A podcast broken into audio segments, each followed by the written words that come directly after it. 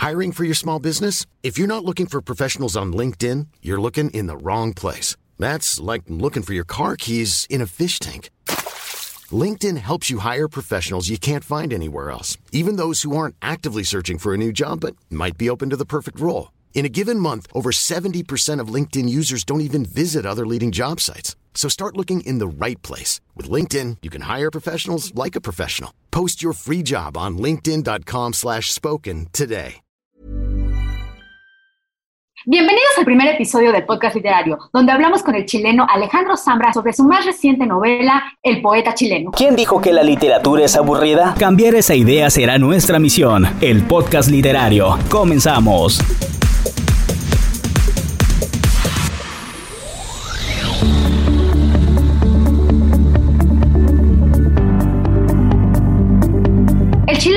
Alejandro Zambra ha publicado los libros de poesía Bahía Inútil y Mudanza, el volumen Facsímile en 2015 y en anagrama las novelas Bonsai, La vida privada de los árboles, Formas de volver a casa, el libro de relatos Mis documentos y las recopilaciones de crónicas y ensayos No leer y Tema libre. Sus novelas han sido traducidas a 20 idiomas y sus relatos han aparecido en revistas internacionales. Actualmente vive en la Ciudad de México. Recuerda que el podcast literario lo puedes escuchar cada 15 días en cada una de las plataformas del Heraldo de México. Alejandro, muchas gracias por acompañarnos. Muchas gracias por la invitación y qué honor inaugurar el ciclo. Pues cuéntame de poeta chileno, porque justo las novelas no, no se terminan, sino las abandonas, ¿no? Como tú mismo dices en la novela. O sea, es una cita famosa que, que, que sí me parece muy, muy precisa, ¿no? O sea, porque escribir una novela o, cualquier libro eh, supone mucho, mucho, mucho de ese trabajo que crees que no, que casi no es trabajo, ¿no? O sea, como esa división entre el, ocio y el negocio. Eh, cuando escribes no, no pareciera que, funcionara más que el ocio, ¿no? y, siempre es dudas si vas a terminar o no, qué sé yo. Entonces, claro, algo de eso hay, ¿no? Que abandonas el libro más que, más que terminarlo o, sientes que ya no te pertenece tanto, ¿no? Que, es algo parecido y, a la vez distinto. O sea, sientes que ya el libro dejó de ser tan tuyo, ¿no? Oye, ¿y cómo, cómo es ese proceso? ¿Tú decides desde un principio eh, cosas, o sea, ya tienes eh, temas, ya tienes el final, o simplemente dices hasta aquí? Mira, yo quiero que la escritura siempre sea medio amateur, o sea, siempre sentir que estás intentando algo por primera vez y eh, para mí es mucho más un hábito que, un, que, una profesión. O sea, eh, eso es lo que hago todos los días. Eh, tomar notas, ¿no? O sea, escribir es tomar notas. Y a partir de eso de pronto empieza, empiezas a hurgar en alguna imagen o, en algún tema o, o, quizás es simplemente una frase que se empieza a estirar y ahí van saliendo, creo yo, los libros, ¿no? O sea, de forma natural, no, no es tan, en mi caso al menos no es tan planeado, aunque claro, por supuesto, en algún momento sé que esto es un libro y que ese libro debiera ser como una novela o como un cuento o como, como poesía, pero yo trato de que siempre haya un, O sea, en realidad lo que disfruto más de escribir es eso, o sea, el momento en que no sabes bien lo que estás haciendo. Momento decides hacerle un homenaje a los eh, poetas? O sea, tal cual, como tú dices, a los héroes chilenos, ¿no? Como lo has dicho ya, ¿no? Lo que son los chefs para, lo, para Perú, lo que es el fútbol para los brasileños, pues es la poesía para Chile. Yo creo que, que soy de una generación, tal vez la última, que tuvo una formación literaria muy nacional, cosa que está relacionada con la dictadura y con un montón de cosas y, con, y con, con procesos históricos. Eh, y también con una, con una cultura más, más, centrada en sí misma y en este mito que finalmente sí funciona en Chile. O sea, yo no, no lo digo en el, en el plan de eh, poner la poesía por sobre otras manifestaciones artísticas, pero sí está el mito del, del, poeta porque finalmente eh, la gente no lee más poesía que, en México, pero existe la idea de que el poeta es alguien que, por ejemplo, puede llegar a ganarse el premio Nobel, que es una estupidez, ¿no? Ponerlo así, pero en el fondo es como un sujeto respetable, ¿no? Un excéntrico respetable. Eh, entonces, si nos criamos un poco en ese mito bien masculino del, poeta eh, que, que, que, consigue algo, y también es un mito clase media baja o clase baja. son, son historias, las de los poetas chilenos, en su gran mayoría, de, meritocracia, se diría hoy, ¿no? Entonces también creo que para alguien de, de, 15 años, como yo en, en, los años 80, a fines de los años 80, parecía un, un destino posible ser poeta, ¿no?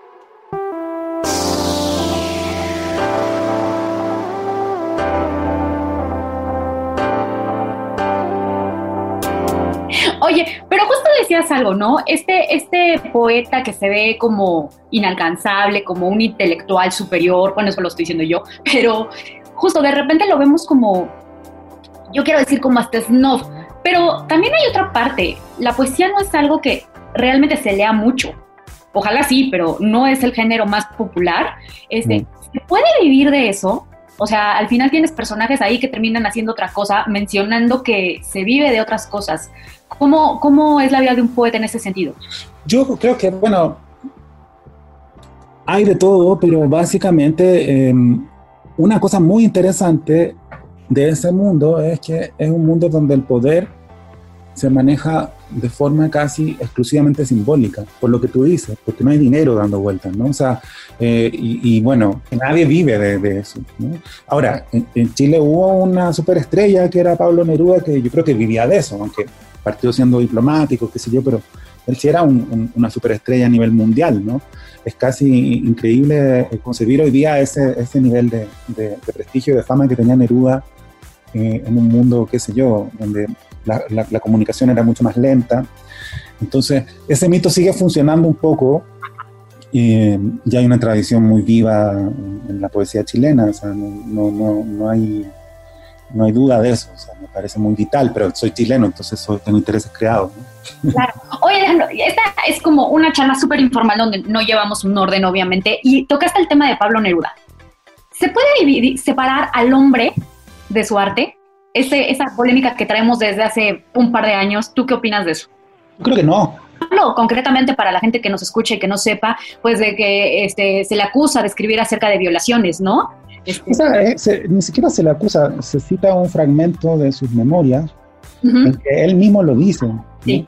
Entonces creo que lejos de ocultar ese debate es muy eh, interesante e importante eh, si uno lee la literatura del, sin ir demasiado lejos, ¿no? O sea, el, siglo XIX, el siglo XX entero, eh, autores muy respetados y queridos, eh, los lee desde la perspectiva de género y, y, está muy difícil defenderlos, ¿no? O sea, pienso, no sé, en Baudelaire.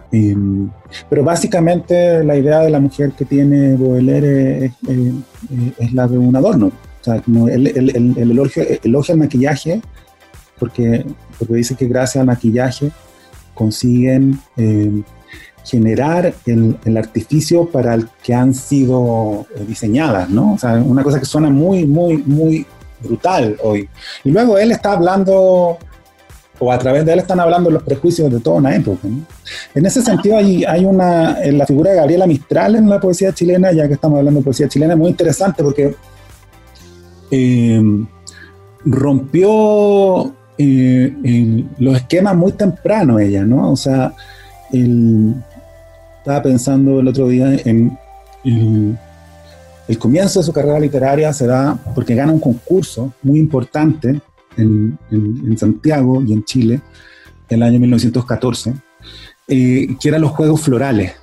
y, esos juegos estaban diseñados para premiar en el fondo a la, aristocracia, a la cual por supuesto ella no pertenecía, y los ganadores del primer lugar y de las menciones honrosas de ese concurso eran, por definición, tácitamente hombres, que eh, le cantaban a la reina de la primavera y la reina de la primavera era elegida por el poeta ganador.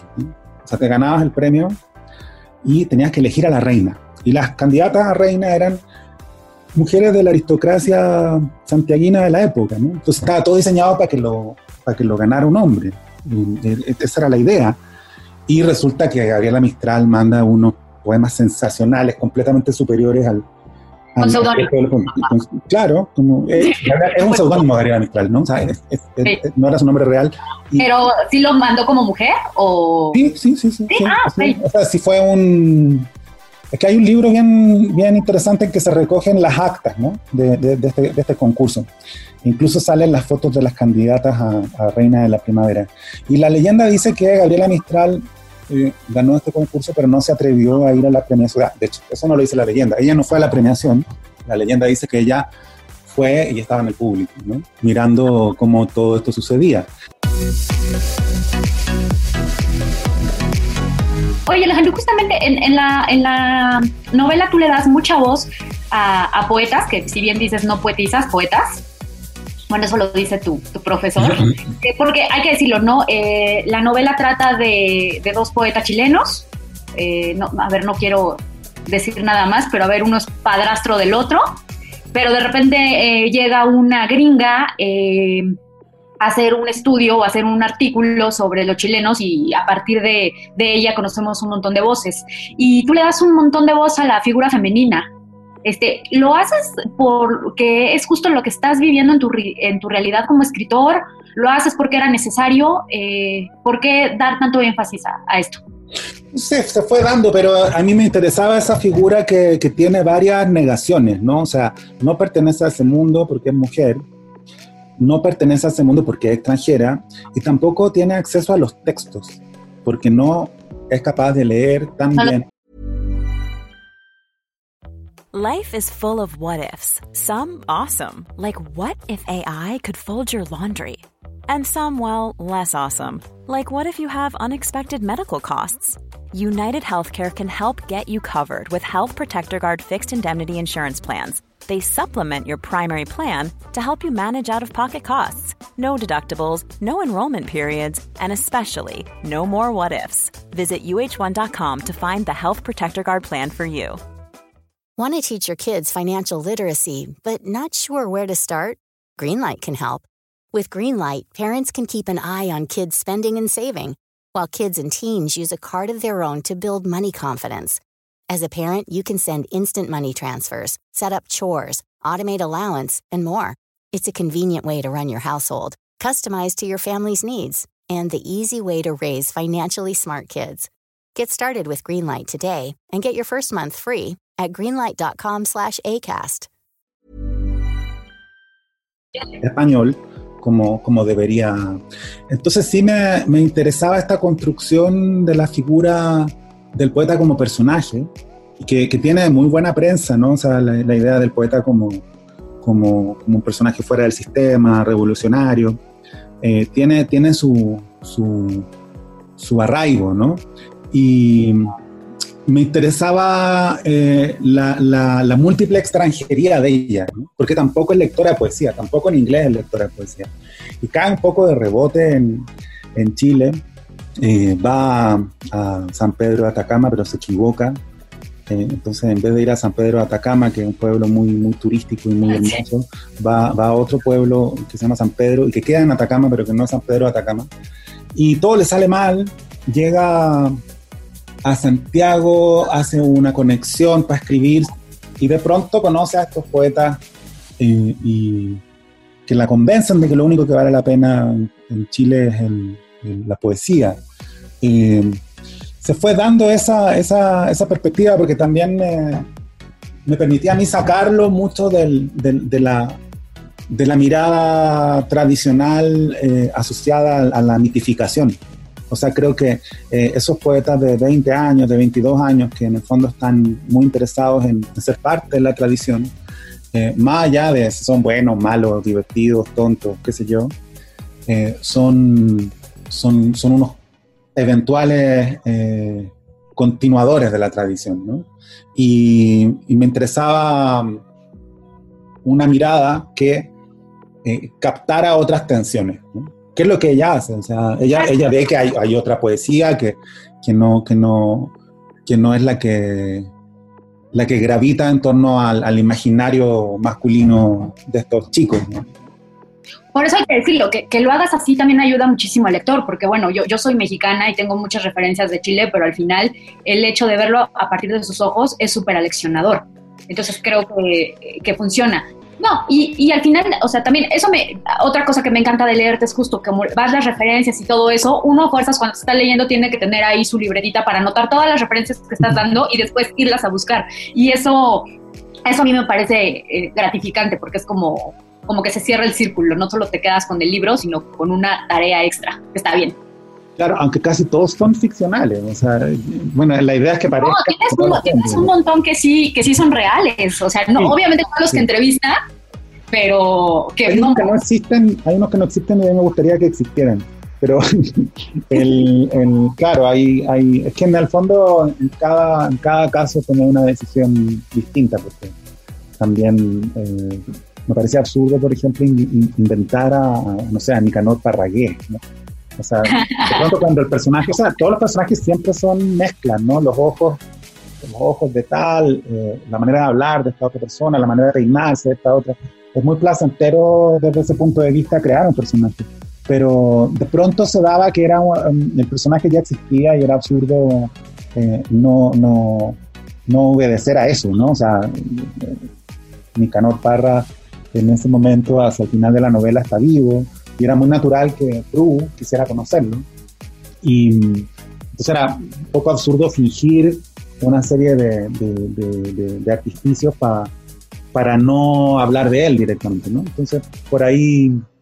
Pero claro, lo que tú dices es una novela bastante sobre lo masculino, creo yo. O sea, justo por eso es muy importante la presencia de Prue y la presencia de Carla, de Carla ¿no? O sea, como que, que están siempre en contrapunto con, con estos dos hombres y con otros, y con otros hombres que, que para mí son importantes en la novela, como, como el Chucheta, que era este, este abuelo eh, que, que, embarazador compulsivo, ¿no? que en, en, hace dos generaciones más o menos era muy fácil encontrarse a estos señores que tenían como 25 hijos. Y, con 10 mujeres. Claro, y que todo eso era bastante eh, no solo habitual, sino más bien celebrado, ¿no? Entonces es interesante como, como, como origen, o sea, en el fondo la idea de tener hijos como método probatorio de la, de la hombría, ¿no? O sea, eh, yo, yo miro, mi propio abuelo materno era así, o sea, no sé cuántos hijos tenían, pero más de 20, toda, con toda seguridad. Y, y, eso no era sancionado, ¿no? Eh, y es muy interesante que no tanto desde no es tan interesante eh, el contraste como el peso, ¿no? El peso de esas figuras masculinas sobre hombres actuales. Eso a mí me interesa mucho, pero no tengo la, sensación de estar, de estar eh, hablando de esto por primera vez, eh, porque en otros libros míos también aparecen incluso las mismas historias, pero sí creo que en este caso hay más problematización de, de lo masculino pero por eso es tan relevante que tus eh, dos mujeres sean así de, fuertes. Oye, Alejandro, pues se nos está acabando el tiempo y obviamente este es un podcast literario, el podcast literario. Entonces, este, pues no, no me quiero ir, no me quiero despedir, pues sin que nos eches tus recomendaciones, ¿no? Mm. Eh, yo sé que es la pregunta más difícil muchas veces para los escritores, pero ¿por qué no? Nos basamos mucho en el libro. O sea, de esos reales que sí, este, de los que sí habla, ¿a quién nos recomiendas leer como para acercarnos a la, a la poesía chilena? Bueno, los dos poetas que yo más he leído eh, están muy, muy presentes en la novela. Eh, históricamente, quiero decir, o sea, más allá de, no digo los mejores, pero las dos obras que a mí más me han interesado, no sé, desde los 15 años en adelante, es Gonzalo Millán, eh, un poeta chileno que que no es muy conocido en México, aunque yo lo leí por primera vez, no por primera vez, pero, pero una, una, una, antología importante de su obra se publicó en el Fondo de Cultura Económica. No sé si se puede conseguir aún, pero un libro se llama Trece Lunas, que es una de, las de, las, de las antologías eh, que hay de, de, la obra de Gonzalo Millán. Y, la otra, bueno, no es chilena, es Emily Dickinson, que, que, que para mí eh, es muy importante desde, desde, chico también, desde que, no, desde, que, desde que la leía sabiendo muy poquito inglés y, trataba de, con, con, los amigos nos juntábamos a, a, traducirla sin saber inglés, lo que, lo que funcionaba maravillosamente bien, ¿no? como método. y, porque era muy creativo. ¿no? Y luego, bueno, también eh, Parra también es importante eh, para mí eh, como lector y, vitalmente también, ¿no? O sea, eh, ahora hay un montón de recomendar, bueno, recomendaría... A ver, ¿qué estás leyendo ahora mismo? Ahora estoy leyendo un libro de María Negroni que se llama Archivo Dickinson, justamente, que es bien bonito porque eh, es básicamente un libro sobre Emily Dickinson, pero escrito en verso, a partir de las informaciones eh, reveladas en, en, el, en, el, archivo Dickinson que se conocieron hace muy poquito. Eh, y otra cosa, un libro muy gracioso de Wisława Szymborska, que se llama Correo Literario, y que, que son como em, cartas de rechazo a colaboradores de una revista. es un género muy raro. Y, ¡Qué maravilla! El humor de ella, además, es sensacional. Básicamente contesta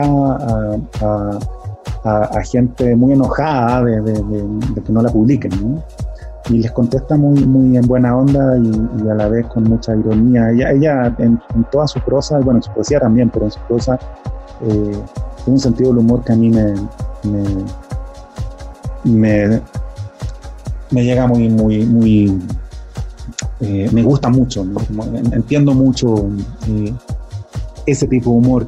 Luego un, un libro que se llama Empana de Martín Cinzano, bueno, que ya lo he leído más de una vez, eh, que es, un, poeta chileno que vive acá en México y que escribió esta especie de novela o ensayo eh, sobre, sobre los autos, o los carros, aunque eh, no sabe manejar. Entonces, como la, la, pasión trilladísima masculina por, por los autos pero desde la perspectiva de alguien a quien no le gustan los autos, y, y, desde la perspectiva del copiloto, de, alguien que no sabe manejar.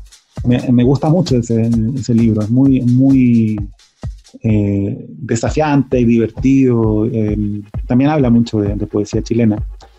Y, Oye, Alejandro, pues yo quiero obviamente recomendar El poeta chileno. Ah, bueno. Eh, que justamente que si ahorita no están saliendo, que si todavía van a estar guardaditos en su casa como deben estar, pues pídanlo.